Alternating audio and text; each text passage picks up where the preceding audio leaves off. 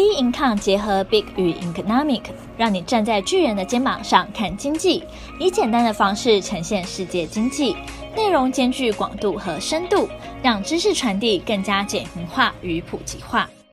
好，大家好，欢迎收听我们每个月的股市焦点特报。今天一样有我财报一哥跟在我旁边的准先生。大家好。今天我们就要在封关之前，再帮大家针对近期国际上的一些议题来做一个最后的总整理，以及会跟各位谈一下说封关之后面临到各种不同的情况该怎么应对。我们待会会谈的第一个主题是有关 NFT 哦，非同质化代币近期非常火红的一个议题。再来就是谈到疫情的一个看法，最后不免俗了，再来是针对综合目前国际上的一些重点的利多利空讯息。以及在封关后的一些这种操作想法，提供给各位参考。所以，首先呢，我们就直接先进到我们的第一个主题哦，NFT 哦。大家不知道有没有再去关注 NFT 哦？其实刚好在我们录制时间啊，一月二十二号就是补班日的当天哦。其实这个很很红的那个周杰伦相关的那个代币，哎，就是直接出现了这种暴起暴跌的一个这个情况。没有错。那其实非同质化代币哦，其实我们先来谈一下它那个原始的一个属性，嗯，技术上的属性。其实我们这边就不花时间多讲太多，我们就简而言之啊，其实它就是用区块链技术，其实你就可以把它想象成它的非同质化跟同质化，它就其实对应到就是虚拟货币，跟它本身，它们都是一种代币跟货币，只是说同质化，意思是说它就像钞票，哎每一张一百块都一样，而且一百块你切割成五个二十块换钱，可以让让你换，对，这个就是同质化，那可以用。可以切割，可以换，但是它都是同样的一个，比如说有一个单固定的一个单位跟性质，就像那虚拟货币，它就像真的一个法币一样，你可以换钱，你也可以拿来去做交易。非同桌代币，它就像是以物易物的概念，有点像，嗯、就是例如说讲这样子好，就是说像一个很漂亮的陶瓷碗，对，但把陶瓷碗打打破了，那你不能说三分之一的破碗是三分之一的价值，没有错，对，它就类似这样子啊，不过它价值基本上是完全是零啊，那个东西是完全不能被破坏，它就是一个东西。非同桌就在于说。每一个代币跟每个代币之间都是不一样的，对，它是独立的，不能不能做一个衡量，它们的市值都是各自各自的一个商品，而且呢，它最主要就是说它不能被切割，它就是那个东西，嗯、每个都独一无二，连以物易物都没办法太有衡量，都是要用呃虚拟货币或是用我们的法币，就你要先换，然后再换过去，再去买，不是说能以物易物，所以它虽然说叫做非同质化代币，对，那其实它这个代币的性质比较像是因为对应到区块链或虚拟货币本身的技术。主要大家要关键的是非同质化这个点，是才是它最独特的价值啊。所以，所以它并不是那种类似一个代币，或者是单纯类似虚拟货币那种感觉。对，它反而其实目前呈现在它面前的形式，就大家都知道啊，大部分都是偏向那种艺术品的一个形态，艺术品或者是那种就是潮牌的一些收藏品等等。没错，它都是独一无二。所以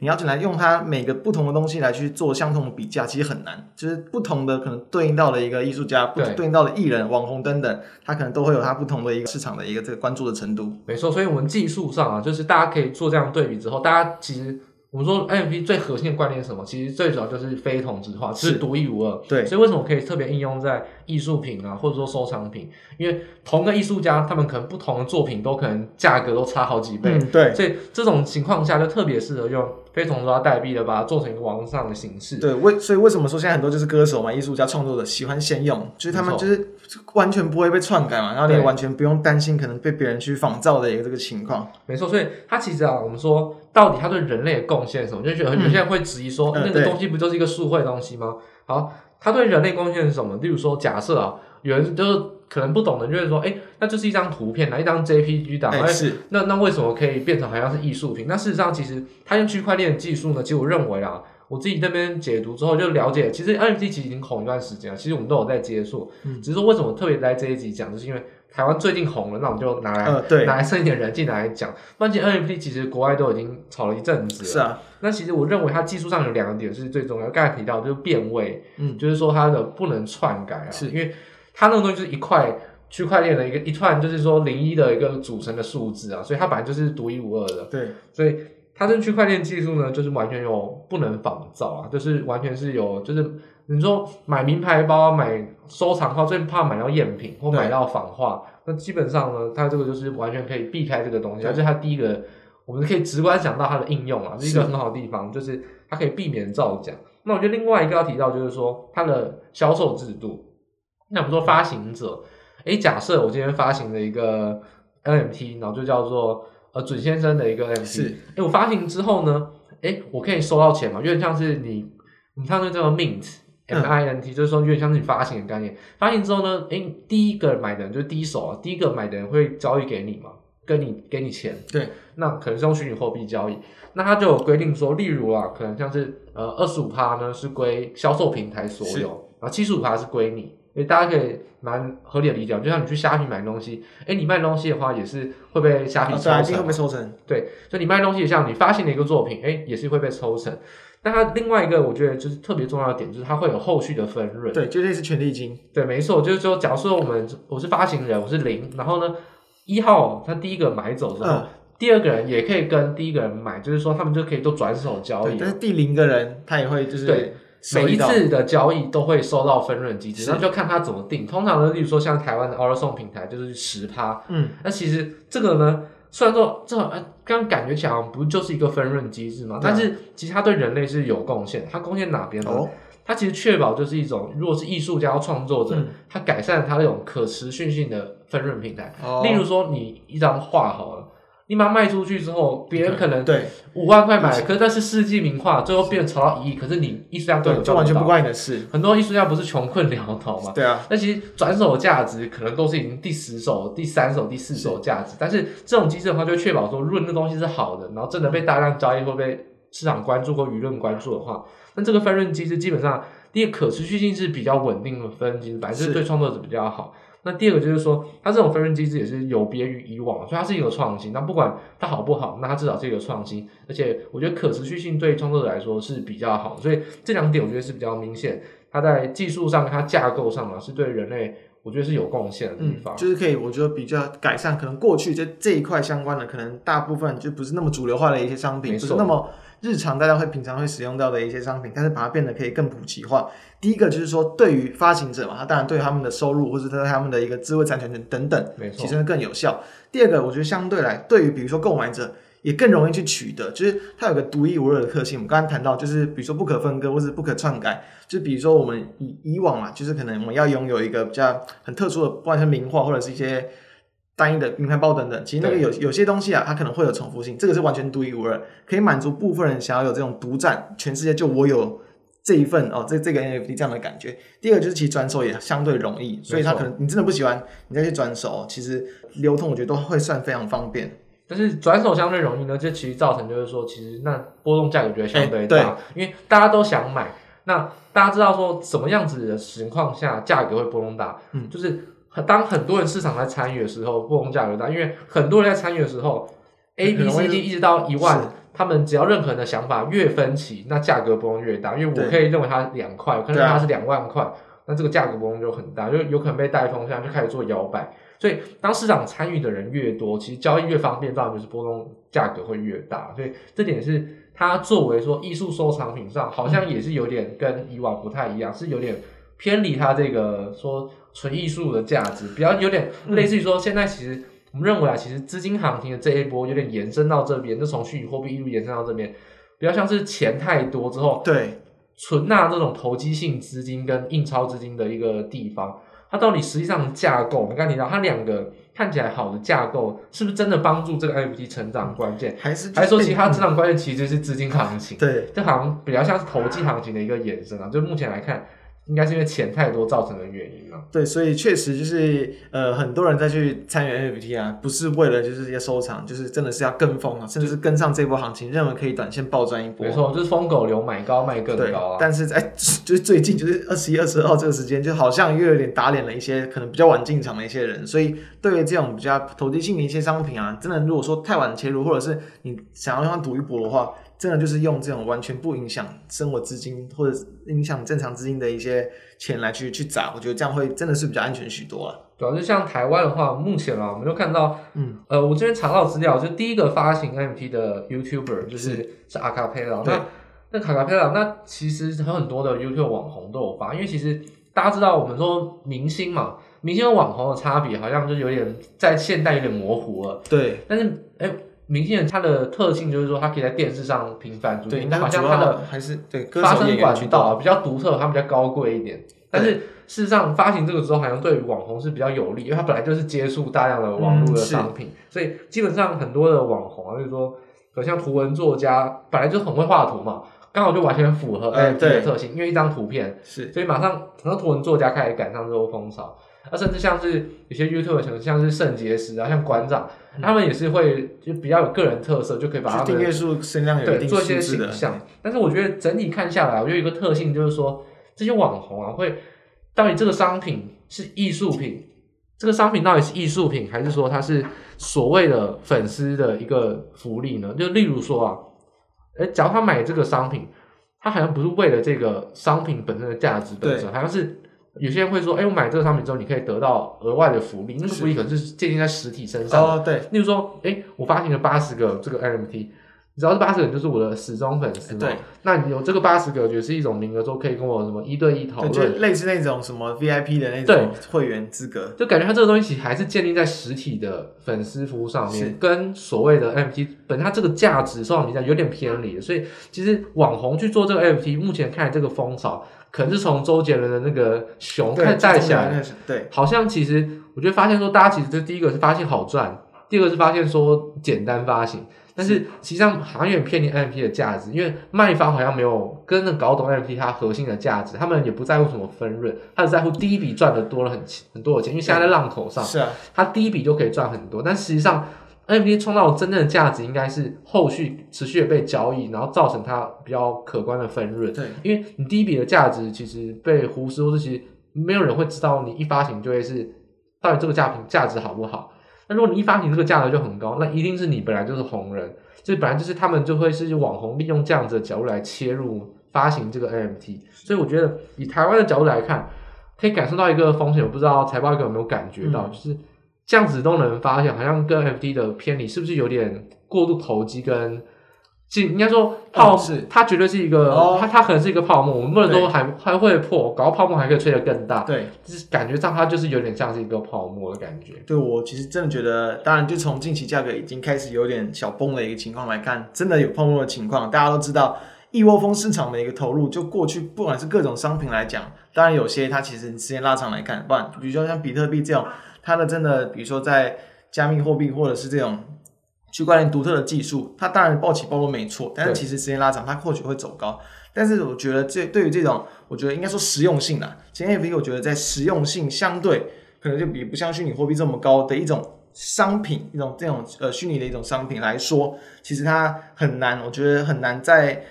呃短时间内就是真的成为，比如说市场大家可能会常去习惯使用的一种主流的一种可能，不管是投。你要当做投机的工具也好，你要当做这个平常大家使用的一些工具也好，我觉得它呃风潮会比较容易去退去了，所以真的去短线切入的话，就是重复刚刚的看法，真的还是要比较小心一点。那我觉得我这边建就是来举一个小小的例子哈，嗯、我不知道大家认不认同，可能财外哥也可以来讨论一下。对，就是以艺术品的角度，就是 NFT 加密艺术品啊，是这样子数位档跟区块链相连嘛，它这种只要任何东西，你只要把它都可以变成可贩售。对，那其实随便拍一些东西。那我们假设而言啦，我觉得有点像是游戏的待遇，例如说讲是我们我们都玩过风之谷嘛，小时候这是非常红，那个所谓的封闭。对，但大家知道封闭其实有通货大膨胀。对啊。跟跟辛巴威差不多，现在你要买那个那个道具都是八位数、九位数，就是前一比，比如说几几十万，一比六位数、七位数，然后到现在就可能是一比八九位数，甚至更多。那我就举一个简单例子，他说：“可是游戏，诶游戏那真的能赚钱吗？”其实区块链游戏本来就是所谓叫做 play to earn，、嗯、就是说边玩边赚。是，那也不用想说什么区块链游戏啊，只想一个点，天堂诶很多人游戏氪金嘛。哦，对啊，你花了十万块氪金那个账号。但是万一你运气好好了，真的很快就可以合到什么子变。对你把那个账号几十万卖出去，也是一种投资赚钱。对，所以其实我觉得大家可以用游戏的账号是去想象成那个非同质化的 NFT。那为什么呢？因为和所谓的风潮，游戏也有谁红谁不红啊。其实多数的 NFT 超九十九趴以上的 NFT 都是没有人看到，对，一定都是比较不红的那种。那游戏也是啊，很多游戏根本你玩都没玩过，大家会玩就集中在几个大游戏。其实对游戏而言的话，几乎了大部分的，不管是手游或者是线上游戏，以前那种电脑版，对其实大部分你要 真的用那种投资赚钱的想法，比例是非常非常低，非常难的。因为游戏比不管像账号或是道具的价值，一定随着时间几乎就是会递会过气啊。对啊，所以这点就是说我我还是要回到重点，我觉得我们一定要讨论就是到底非同质化跟同质化，我觉得这个是核心的重点，因为。像虚拟货币如果是同质化的话，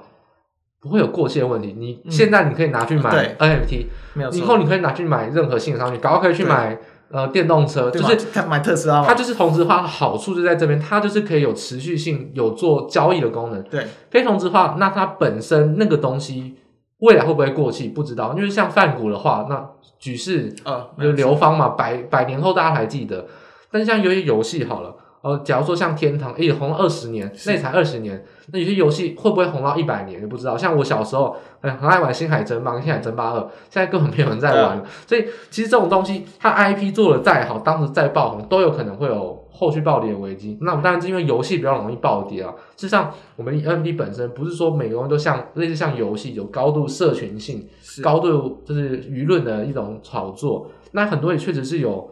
像环保议题的艺术品好了，就是说它结合说我卖的这个东西，诶，后续它的分润都是五十趴捐出去做公益，然后本身也是用比较左派啊环保来去做一个创作的一个形象。就是因为连接到艺术品，对啊，它是真的是真的艺术，更多不同的一些理念跟价值。对啊，所以我觉得核心重点，我觉得可以把它下一个结论，好，我们做个小结，就是说其实。NFT 最重要的字眼就是非同质化，独一无二。这个点就代表说它的特性就在这边，那也是造成它的问题跟可能的缺点在这边。对，那我觉得大家小心一件事情就是说，那现在的风潮是投资价值还是收藏价值？艺术品的话，收藏价值比较重一点。嗯，纵使说像名牌包包，其实也很少人会去买二手的，就转手这样子卖。那艺术品的转手次数也不多，其实到时候多数人买了之后，我是拿来放在家里要炫耀，说我拥有。他在乎的是他拥有这个东西，然后呢，别人看到他可以说我用几百万买，哦、然后别人说哦哇，真的是一个名画，但是好像很少人是我拿到这个名画三百万，哎，我拥有，而且我要赶快把它转手卖出去。真正有钱人在收藏艺术品，对，我听到都不是这个样子，这样的一个心态。所以到底收藏价值跟投资价值，就是他们到底有没有符合这个艺术品？我觉得好像现在不是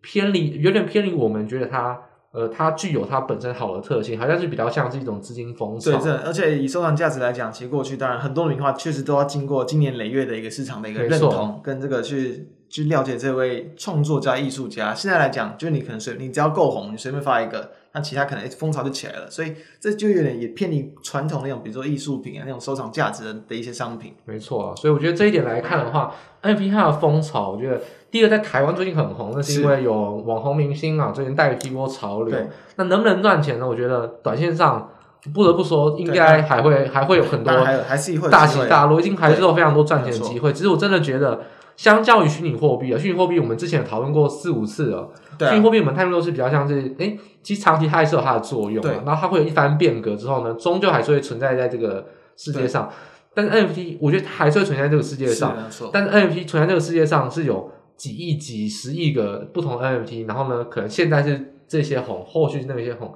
那这个问题会造成说，NFT 你支持它，但是你要把它拿来投资或投机，你都要小心说，到底它的。会不会随时间而做变动？它可能就太泛滥，然后真的有价值讨论度的，其实就就是很少不少少比例的一一些而已。对，所以我们我们其实对于新科技，我们都算是比较年轻时代，不会说一一就是当然都不会排斥啊。就是说，相当于 NFT 啊，其实我们好像一看到就会觉得，嗯，这个交易的架构跟它目前的市场上的问题，似乎是有点短线膨胀的危机啊。嗯、这点是在这边我们特别提醒给大家，要不要投资，要不要发行，诶，当然都可以，只是说呢。发行绝对不会亏钱啊，这是确定的。所以你大家可以勇于发行，说不定你又变成新的网红也说不定。但是如果你真的要投机或投资的话，我觉得不要偏离你的收藏价值太多，这是你的保底嘛。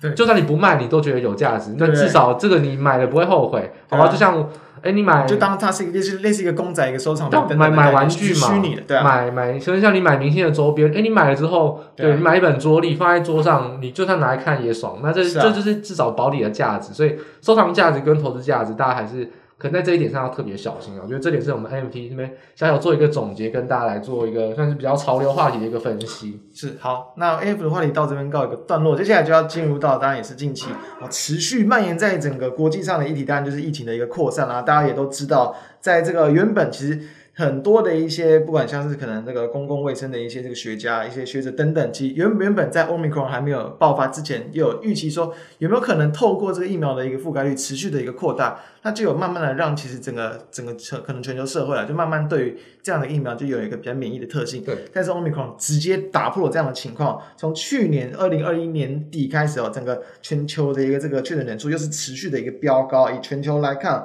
原本啊几乎可能每天单日几乎很少就会超过一百万的一个病例，到从去年底到现在，大概这一个月的时间，超过一百万非常正常，甚至有超一天超过四百万这样的一个病例，所以它是非常大幅度的激增，倍数式的一个跳增，然后让目前哦整个其实国际又蔓延在这种就是所谓的传染的一个恐慌，但是就是比较好事就是说，其实它的一个致死率，它的一个疫情的严重性，其实并不像之前的像 Delta 来的这么的严重，所以，就另外一批人就是说，没关系，疫苗没办法终结疫情，但是流感化。哎，说不定会是中间疫情方法，就是好像奥密克戎好像一下子好像让疫情陷入了就是黑暗，一下子就好像哎，它会不会又是黑暗中的救星？对，它会不会就是等于说疫疫情终结者啦？对，会不会哎真的干脆就是一堆人都都得到了，一堆人其实都都免疫力有抗体，或者是它其实本来就没有那么严重，就变得比较像一个普通流感。其实你透过一些药物啊，你喝一点时间，其实就可以去，甚至你就像感冒一样，在家里休息就就可以了。对，所以其实像有些政府其实也是慢慢去放宽了，比如说对于这种可能。呃，一些原本的一些社交的一些限制啊，等等，这应该说这些都是在近期有看到的情况。像台湾来讲，虽然当然，Omicron 的病毒近期慢慢有在扩散。我们录音刚刚我刚才有讲嘛，一月二十号刚好在昨天晚上都是亚虚电子，就是移工加本土，啊、那加起来一一次就六十例，就就挺好像从原本其实十几二十，好像都是算有点多了，又直接暴暴增，所以可能在封关之前搞不好一天百例，这其实应该也。不意外，甚至到可能在过年期间嘛，啊、放假嘛，可能过年完年回来一天好几百例，搞不好也有可能会出现。就，就是应该说数字是浮云了，重点就是你要想象中到底影响的程度是什么？因为其实数字，我觉得确认人数已经在那边，只是他有没有发现，有没有被那一天发现而已。我觉得严重程度已经是可想而知的。对，所以目前其实就是要讨论一下，就关于这样的严重程度，其实好像就是它已经几乎抵挡不了了。这样每天其实像是美国啦，虽然说近期好像稍微。哦，这个平均的一个这个新增确诊人数是有点这个下降，但是普遍一天其实还是可能有来到这个好几十万，甚至接近一百万。就是最近这几天啦，其实也是有三天一天超过一百万，所以其实它的一个扩散程度还是很强。那像台湾才刚刚开始，有没有可能就是台湾的一个疫情慢慢扩散？大家都知道，台湾的防疫比起国外一定是好很多。但是当台湾也沦陷，当台湾疫情也扩大，大家都知道，比如说像去年哦，这个第二季的时候，其实也是一度台湾市场也是因为这样的一个担心去崩跌嘛。没错。所以有没有可能？哎。过完年后就刚好有点呼应到说，我们可能最后要去谈到面对可能封关年后的看法，有没有可能这个疫情，诶，它也有可能去影响到后续的行情？我个人认为，其实一定会有影响，但我觉得影响力不会到很大。就像目前整个国际股市对于这个 Omicron 的一个看法来讲，其实就认为它可能有一个流感化的一个这个趋势，然后说它的一个呃严重性并不像过去的一些病毒，所以我觉得市场对于它的一个反应其实会当然会比较慢慢的淡化，就可能。就算它对台股造成很严重的利空，我觉得也有可能就像去年一样，甚至塑造出一个好的一个买点。我自己的短目前的看法是这样。那我我自己看法就是说，其实我在先前 Podcast 那时候我就没有讲的很明白，我就是说，其实那时候我就有发现说，因为我每每天看集管家那个 Line 的通知，他就哎，我发现说为什么最近境外流这么多？哎，那其实其实呢，我就是因为我家人啊、朋友、亲戚关系啊，我就去问啊。其实因为我知道说，哎，外国人入台，要么就回台。本土的台湾人回台湾，要么就是外籍移工要来台湾，对啊，那就我去问了，哎，我像我就知道说，哎，科学园区其实都是用，他们都习惯用菲律宾的，是。然后我们说外籍劳工啊，或者说渔船啊、加工区都习惯用印尼或越南，嗯，那我就去问说，我就问桃园加工区的认识的人，我问那个，因为我爸妈都是科学园区，就问说，哎，最近你们是不是劳工年底要招特别多吗？没有啊，其实都没有。那发现说。这个问题显然就不是外籍劳工，因为外籍劳工时时刻刻都进来，他就是维持一样的情况。那年底为什么这一这一波这么多？明显是因为来自于台湾人要回台湾、嗯、过，他们用圣诞节回台湾，或者说要提前过来隔离，然后过年。所以那可想而知，就是这都来自于欧美啊，就是在各地那种疫情比较严重的地方。对，就反正那就是可想而知。那时候我就知道说，哦，那现在疫情很多，因为来自于欧美，那就知道说，确实这一点就会造成防疫上比较大压力，因为只要一有。破口出去，基本上就是防不住了这样子。对，啊、对，所以我觉得这一点来看的话，对行情影响，我倒觉得是不会太深了。因为基本上，我觉得现在的问题就是说，我觉得口罩跟疫苗相比啊，口罩有用的程度实在是太多了，就是疫苗下的效力远远不及口罩啊。是，而且大家如果仔细去谈说台湾以台湾本土案件去看来说啊，他们发现说其实传最开始是西体的案件。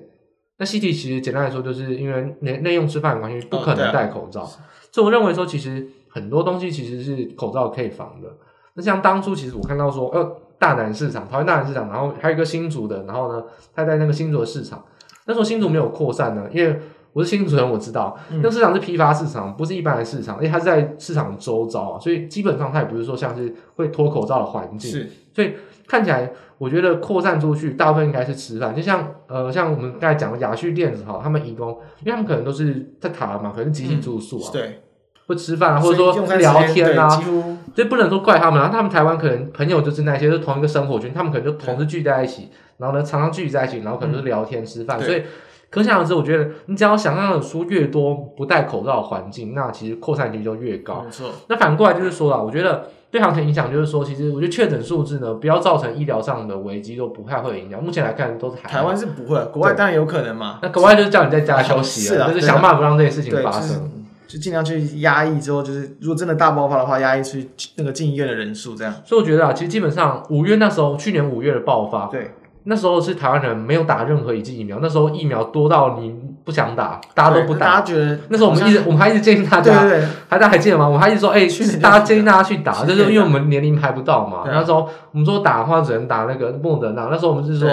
那才等于刚进来，就刚进来啊，还在排，然后发现说，哎、欸，好像老人家都没有太愿意打，我想说，那轮到我们可以先打了。是，结果还没轮，正在要准备。可以轮到我们去打的时候爆发，开始强打，所以这个问题就是说，那时候疫情疫苗一剂都没有打，而且那时候大家还记得吗？你在路上是很多人不戴口罩的，是相当可能有三分之一哦，完全强制对，因为没有完全强制，可能有三分之一的人不戴口罩，更不用讲夜市、餐厅都完全是毫无禁忌。所以我觉得想象就是说，现在啊，你除了吃饭以外，现在吃饭隔板也拿掉了，就是稍微松绑一点。不过，对，就是除了吃饭以外啊，其实你不戴口罩的情境是少很多，而且你还打两剂疫苗，更何况我刚才讲到 Omicron 是有点流感化，所以我觉得跟去年相比，不太可能造成去年的跌幅啊。就去年期货一天台积电就城市单启动杀到快差两个 tick 要跌停，然后它期货最大点一千三百多点，所以。那一天呢、啊，基本上有做空的人一系都已经爆爆赚了，所以这种情况今年是不会发生。我觉得疫情不会造成这种激烈的行情，嗯、但还是会造成影响。就是说，台股为什么相对其他股市都强？那其实基本上防疫好一定是一个关键，所以这也就是慢慢在剥削你的领先地位啊。就可能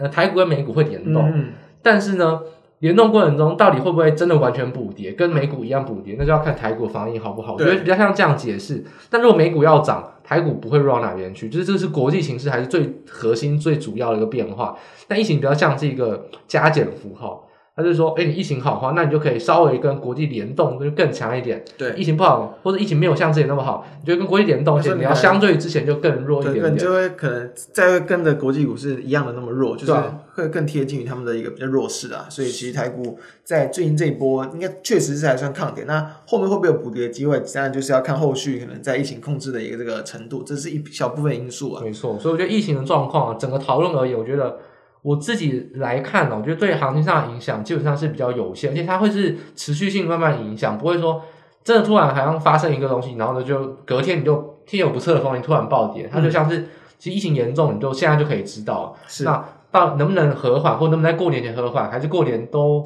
不能和缓，还要限缩，那这个就是你要后续去观察，它不会说一夕之间发生什么变化，它现在就是慢慢慢慢的，所以你每天去紧盯，也不会说怕。突然明天发生什么事情啊？就是慢慢慢去紧盯这样子就可以。呃、我觉得它是一种一个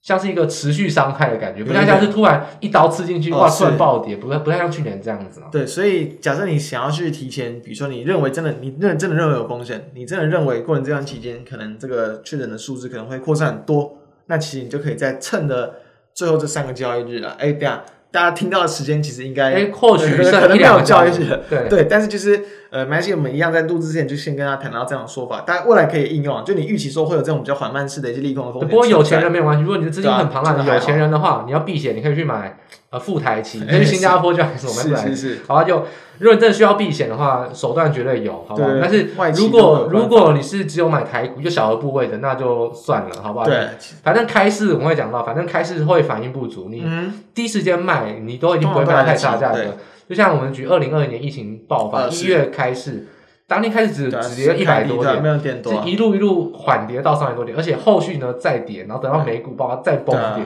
所以第一天的反应啊，你就想哇，这是。连加十天发生什么世界大大崩坏？对，大家都可能还再怎么样跳空开低，对，那如果真的大崩坏，跳空开低只会杀更急，一定还会让你开盘不会伤的这么重。真的很恐慌，几乎都开低走低，所以真的要投都还有时间。对，你开盘就是狠下心来试价卖，一定还是可以卖到相对没有这么低的价格。如果真的发生大事的话，所以。呃，这个小额部位投资人，你还是不用太紧张了。对对，对，就就算亏，不会让你亏到很多啊。对，就是这样子。是，所以呃，最后再再回再让我们再小做小总结，其实就是像美国那个防疫首席专家佛奇，就有提到说。真的，比如说要去从这种可能原本全球大流行，然后变成可能就只是普通的流感或者这种地方性传染病，要终结了，可能就是说要这个病种，这个新冠肺炎的这个病毒没有再说像欧米克戎这样去脱离这个过去的一个免疫反应，至少目前是没有看到，所以大家就还是要有心理准备，就还是要有跟这个病毒长期抗战共存的这个时间。所以，然后在面对行情的看法，我们刚刚就谈过，就可以以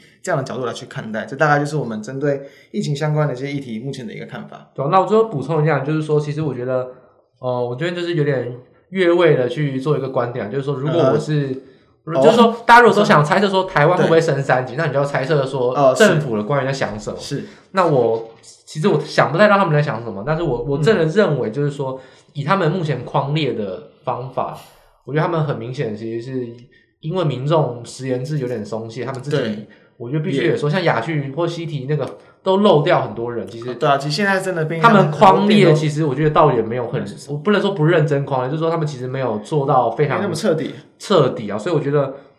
现在这个数字很多，不要说校正回归了，就是说其实还有很多黑数，应该是没有查到而已啊。对，所以我觉得大家对疫情要有一个准备。那我自己觉得说不可能封三级啊，因为。封三级对经济影响太大，而且现在其实本来就都已经打疫苗，然后你也有戴口罩，而且我觉得就真的核心关键就是说，其实以台湾来讲，我觉得不要不要想说要停班停课，或是在家上班，因为这个真的是很多余，因为无谓制造恐慌啊。就其实简单一个点就是，你要我就说我你要限缩要控制这个疫情啊，那你要把那个心力放对，你可能不能做太。太绝是做太绝，就太恐慌了。对啊，就是就持之以量，其实就已经影响到很多行业。所以你要做呢，你要刀，就是你要下在那个刀口上。那那个刀是什么呢？我们刚才讲，其实我还是认为不戴口罩的情境是最危险的。嗯，你要限缩就限缩在最最有风险的环境，就是说，那你是不是要考虑餐厅的隔板拿回来？对，鼓励外带或者什么什么之类，就是做这个事情是影响相对少，而且不会影响经济，大家还是可以上班嘛。就是说，搭捷运。戴着口罩搭捷运，我觉得人挤人都还比脱口罩吃饭还要安全许多啊。所以我觉得就这一点来看，不戴口罩的情境，政府可能针对这一点去做下手，会比较有效率啊。嗯、那你说去停班停课，我觉得像很多店长在家上班，我觉得是没有什么意义啊。这这只是制造恐慌而已。就是你吃饭像科学园区啊，那他们这种 A B 嘛，就是要红白组分区上班，然后分区吃饭。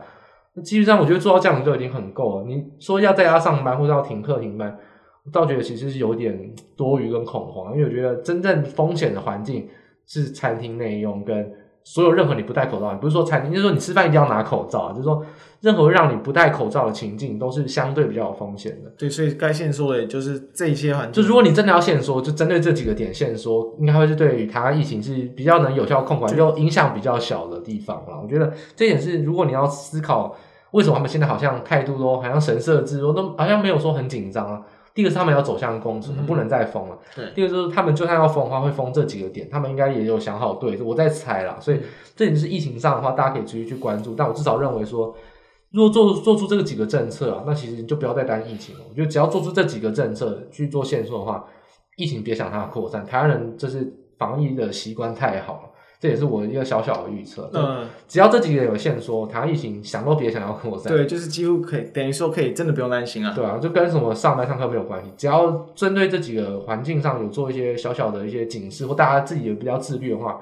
我觉得台湾基本上疫情不会是大问题。问题还是在于我们待会要提到的，就是国际盘势的部分，还是才是影响到。最主要核心涨跌这个趋势的一个变化。是啊，好，那所以接下来的话就是。在最后的一个段落，我们会比较综合的去谈到可能国际上发生的一些事件啊，然后还有当然目前整个国际对于这种升息加速的一个看法，还有可能台股的一些策略。那当然，因为大家听到的时间啊，基本上下一下一次交易可能就是封关后了，所以就谈一下封关之后出现不同的情况，可能应该要怎么样应对。那首先就谈到其实最近的一些呃国际上的一些因子啊，我这边首先先谈到关于地缘政治好了，就是谈到就其实。最近大家不要去觉得说，像像是中东那边或是乌俄这边，其实最近一直有蛮多的一些纷争跟一些可能潜在的一些就零星冲突啊。然后每次零星冲突，大家就会担心说会不会扩大成全面冲突。对，但是当然在过去这好几年来，这种零星的冲突几乎顶多就是可能影响油价比较多。那当然，其实可能油价对于整个台股，就是因为像是台湾的一些塑化股什么的，其实占的权重啊比重没有那么对高，所以。他大家都觉得影响性有限，但是其实也有人去担心说，其实像乌俄的冲突有没有可能真的变得，比如说 再一次世界大战等等？我觉得这样这机会不高。但是近期就确实有一些这个讯号是提出，其实像是俄罗斯，就是从二零一四年开始的这个乌俄战争，持续的乌俄战争，然后到二零二一年，其实也是呃俄罗斯这边有去加紧很多就是军事演习啊，然后呢，慢慢的在这个乌克兰可能。北边、东边、那个南边都有去兵力集结，对，是军力集结，然后也留了不少的一些，包含像是可能紧急的一些医疗站呐、啊，然后可能跟一些这个军火的设备在当地，等于说近期其实也是有驻扎了不少这个军队。那反而在乌克兰那边，就是好像还在去担，就是主要还是先关注说可能现在的总统跟前任总统的一些官司的一些案子，所以大家都担心说，其实国际股市又是担心这边俄罗斯对乌乌克兰这边的一一些动作，侵略的一些动作，但乌克兰这边。也是有提说可能会有这个爆发战争的风险，但好像没有这么的一个重视，所以这是目前国际股市有在担心的一块地方。不过啦，就是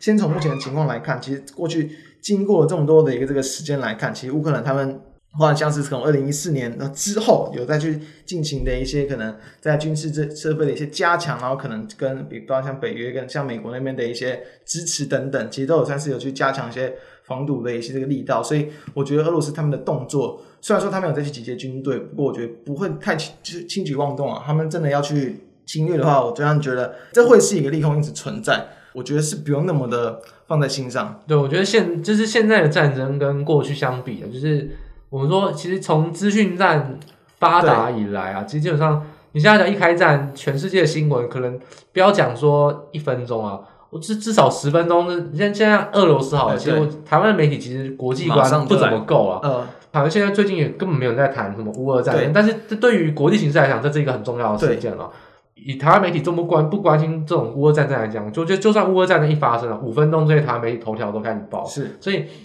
一报就会出来的话，情况下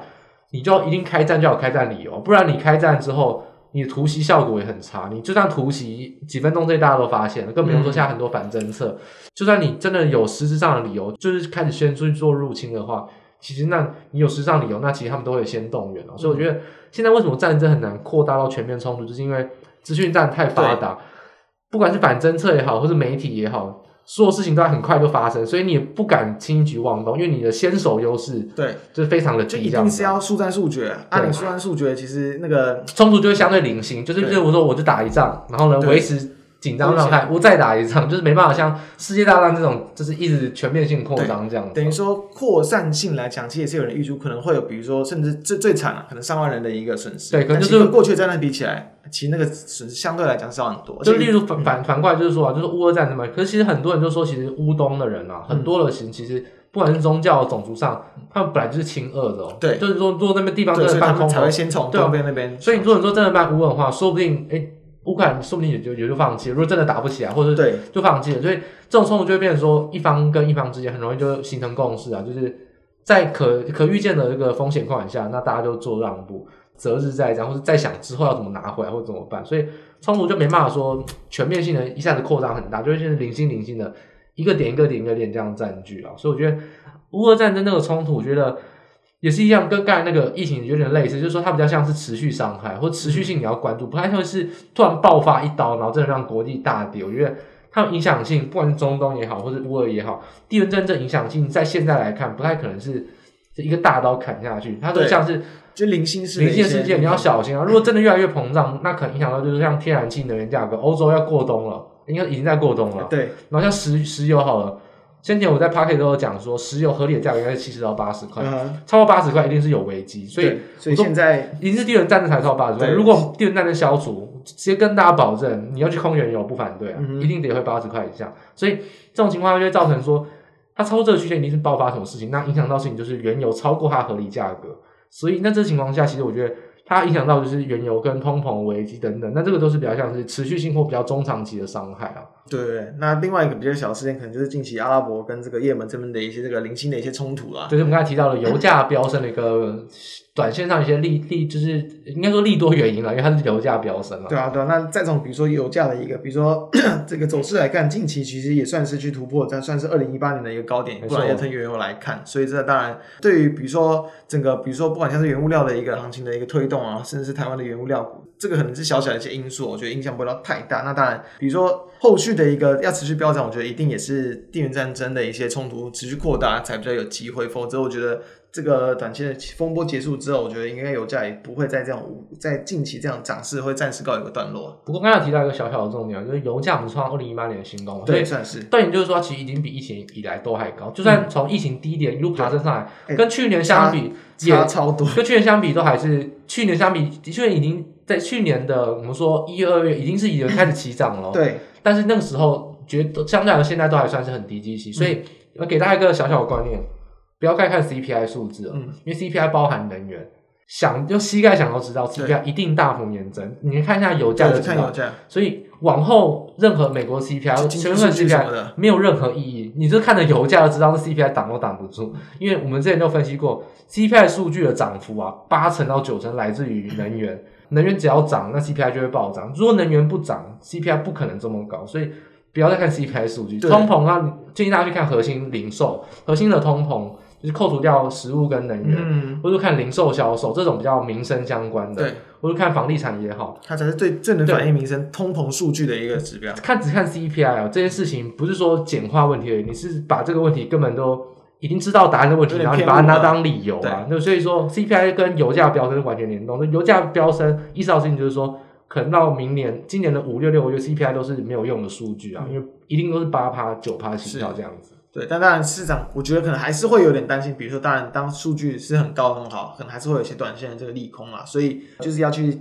提防说，就是市场对于这种。可能经济数据的一些增温啊、增加，那会不会再度去加强对于联准会要升息速度加快的一些预期？就也是近期的一个重要的这个因素了。所以这个也是一个重点哦，就是说，其实收资金是费的可以控制的，嗯、但是油价、中东地缘政治风险，美国不一定可以干手干预啊。那这个就变成说，它如果真的很严重好了，油价真的涨很高，其实油价当然你还是还是要加油啊，还是会影响到。真的涨很高，那它要收紧资金，那万一突然没有发生，那会不会收太快？对，所以费德就面临到问题，就是说，这不是他能控制的利空因素，他不知道到底发生的结束与否，或者说到底多还少，这也就是他收资金上特别就是说不确定性。那大家知道，不确定性跟不明朗就是市场上最大的一个利空因素，任何不确定性都是利空因素，不管它是要涨要跌，这都会是影响行情的一个关键。所以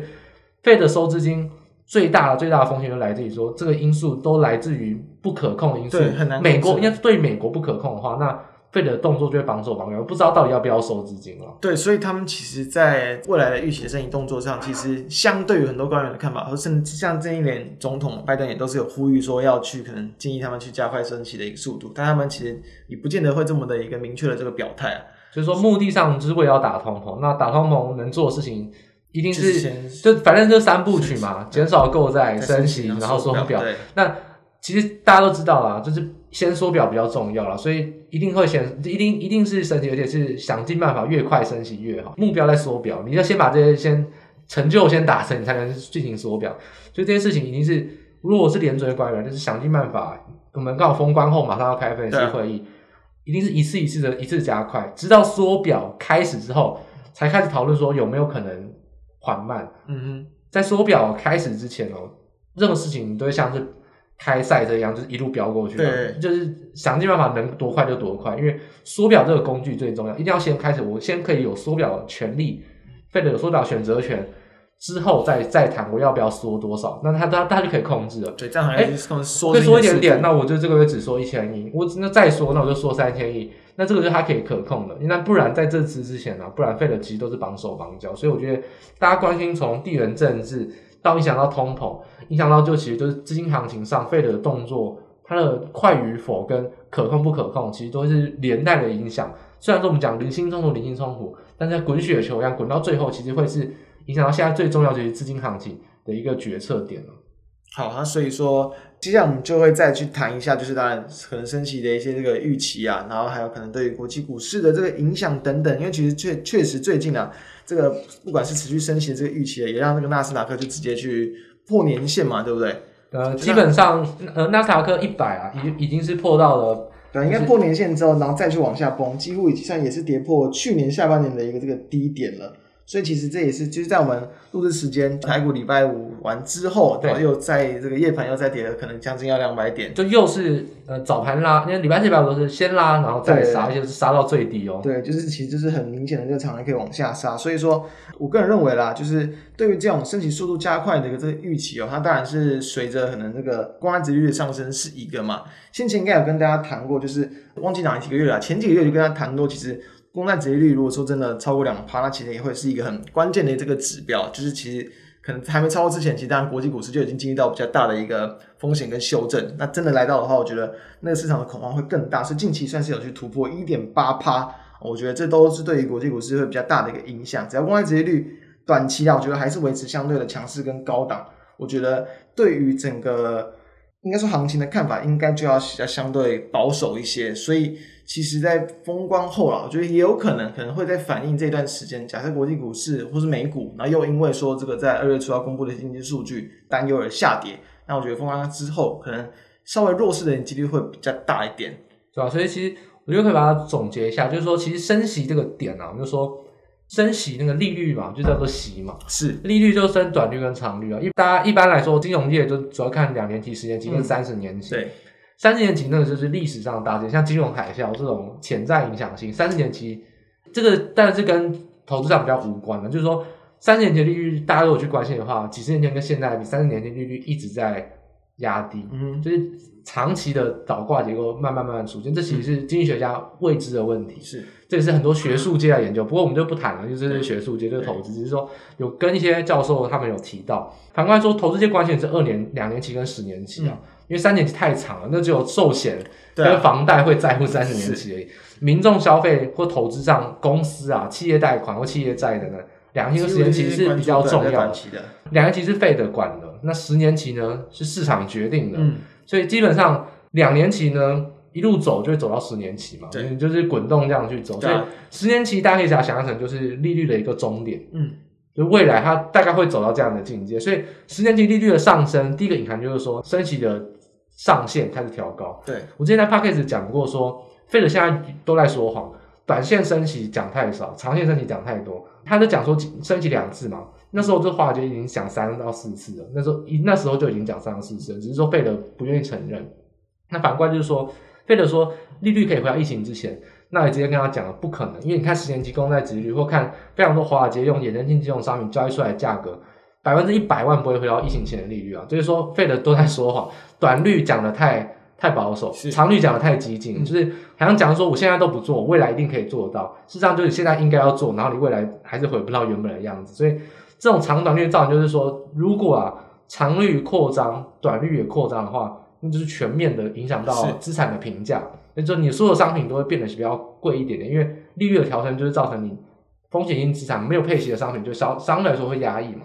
但大家特别小心，就是说现在来看，费的还没有升息，对，两年两年期还在那边慢慢爬，对，那十年期先飙升了，对，长短利差扩大，这个是对科技股、成长股影响最大，没错。所以为什么现在杀成长股杀特别多？那是因为长短利差扩大。但等到升息跟缩表发生之后，那基本上啊，是所有商品都会都受到比较缓跌的影响。我觉得急跌只会发生在现在，嗯，往后你会建立在是缓跌，进入到升息那段时间，大概会是没有基本面或是超涨个股会缓跌，嗯，有基本面跟或通膨的个股会缓涨，就是你要看到急涨急跌，就是资金大量的膨胀，而且长短率还在大幅变动的时候，还会造成这种现象。所以必须要大家现在看起来很恐怖诶、欸，就是连跌以外还是连续急跌，对，就可以跟大家讲，大概在三四月之后再也不会看到这种现象，急跌就是一根，之后呢都应该是缓跌，就是震荡震荡缓跌。但震荡反跌，大家不要觉得好像很简单，震荡反跌更难操作，更更不好。你假设好连跌十天，好像大家记得去年九月美股就是美金抽回去有危机，台股连跌十天，是连跌十天就没有叫做抗跌的个股，热抗跌的个股。两天、三天、四天都撑不住，就一起砍，所以连跌就造成就是说没有什么叫抗跌个股的问题，就是所有个股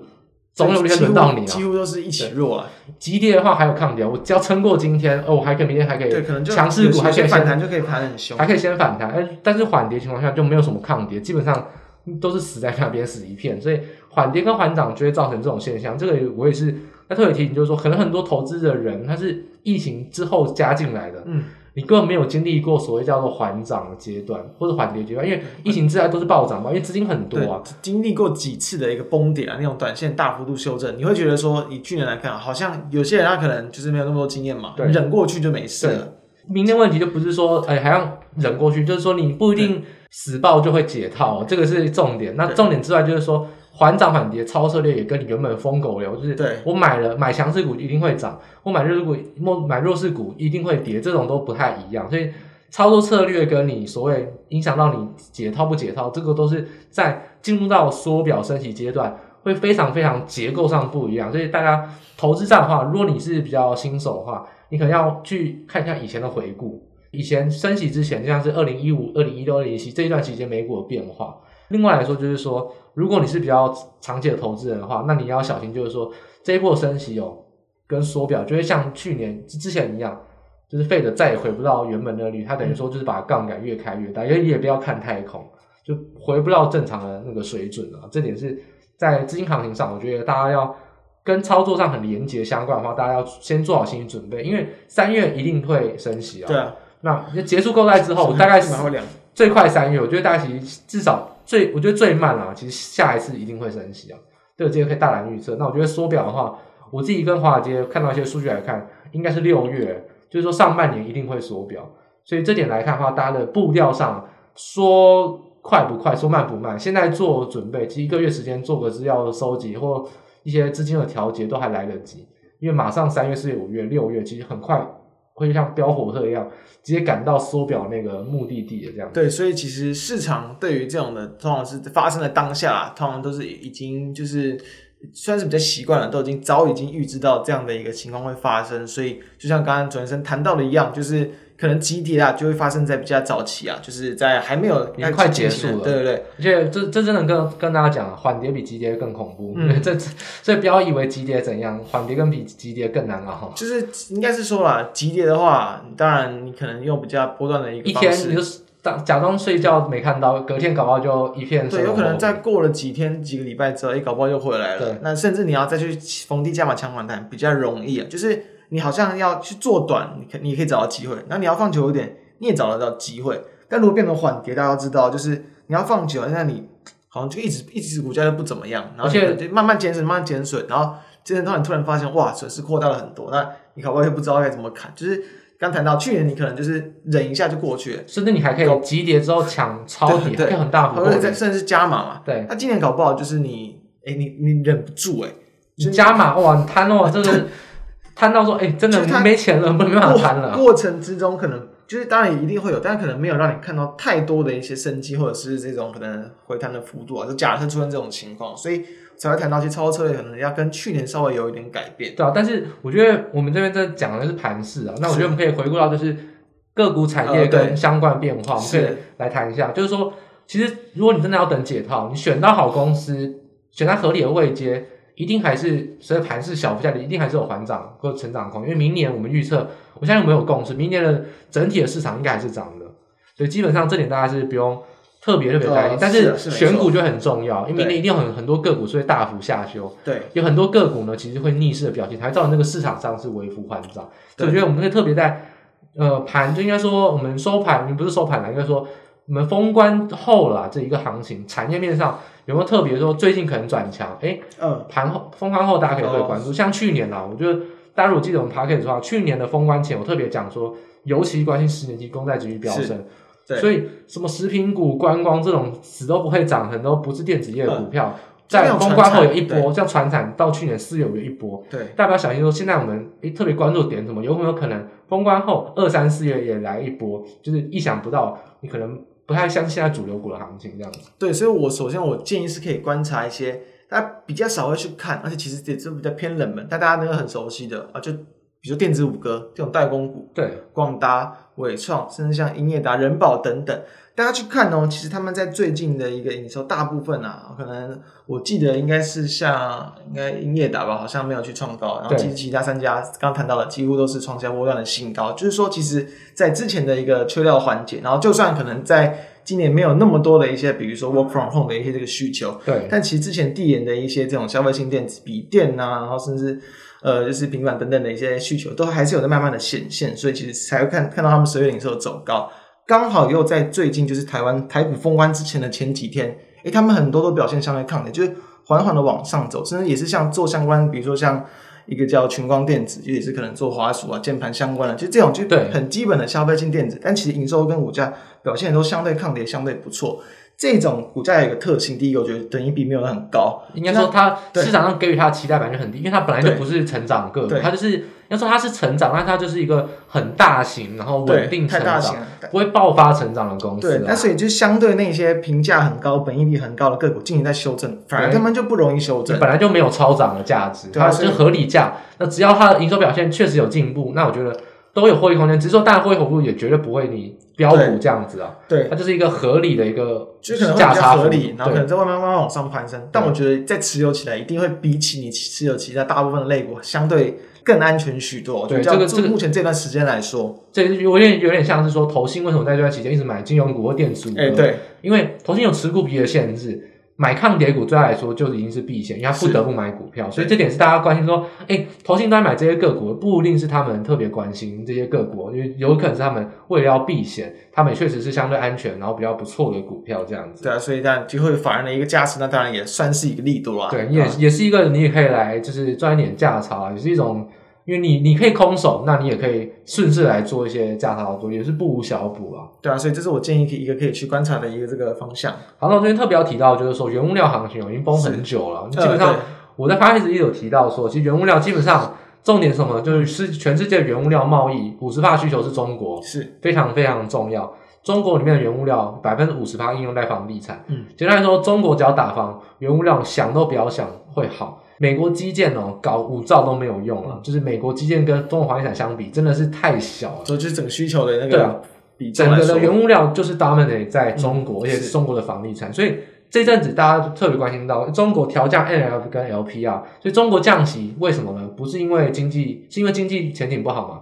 经济前景不好，就是因为打房打太凶了。所以反过来说，以前打房打打很凶，影响到原物料行情。那现在。针对这件事情松绑，原物料就会有回升的行情，而且大家自己去看一些基本面来看，原物料其实相对来说，它的本益比很给予很低的评价，对，营收可是都还没有开始掉哦，毛利率其实也甚至有些还在飙升，嗯，那其实真的没有必要给这么低的本益比。那你技术面从面来看，都是没有散户在玩，很冷门，筹码都相对干净，像是在在整理期啊。然后技术面上也都是均线纠结，可能因为从我们说五月飙升嘛，一直从崩跌下来。可能花了九十、十一、十二、一月五个月时间在纠结，均线都已经是非常非常集中，一根红 K 可能就突破所有均线。对，相对于台股低基期，而且技术面又漂亮，然后我觉得基本面上，我觉得我任何东西还是要回归到基本面。但我觉得现在基本面是有它的投资价值，所以我觉得原物料的行情哦，尤其是跟中国像原物料行情，还有散装航运，散装航运最近大跌，嗯，不是叫大家抄底，但是散装航运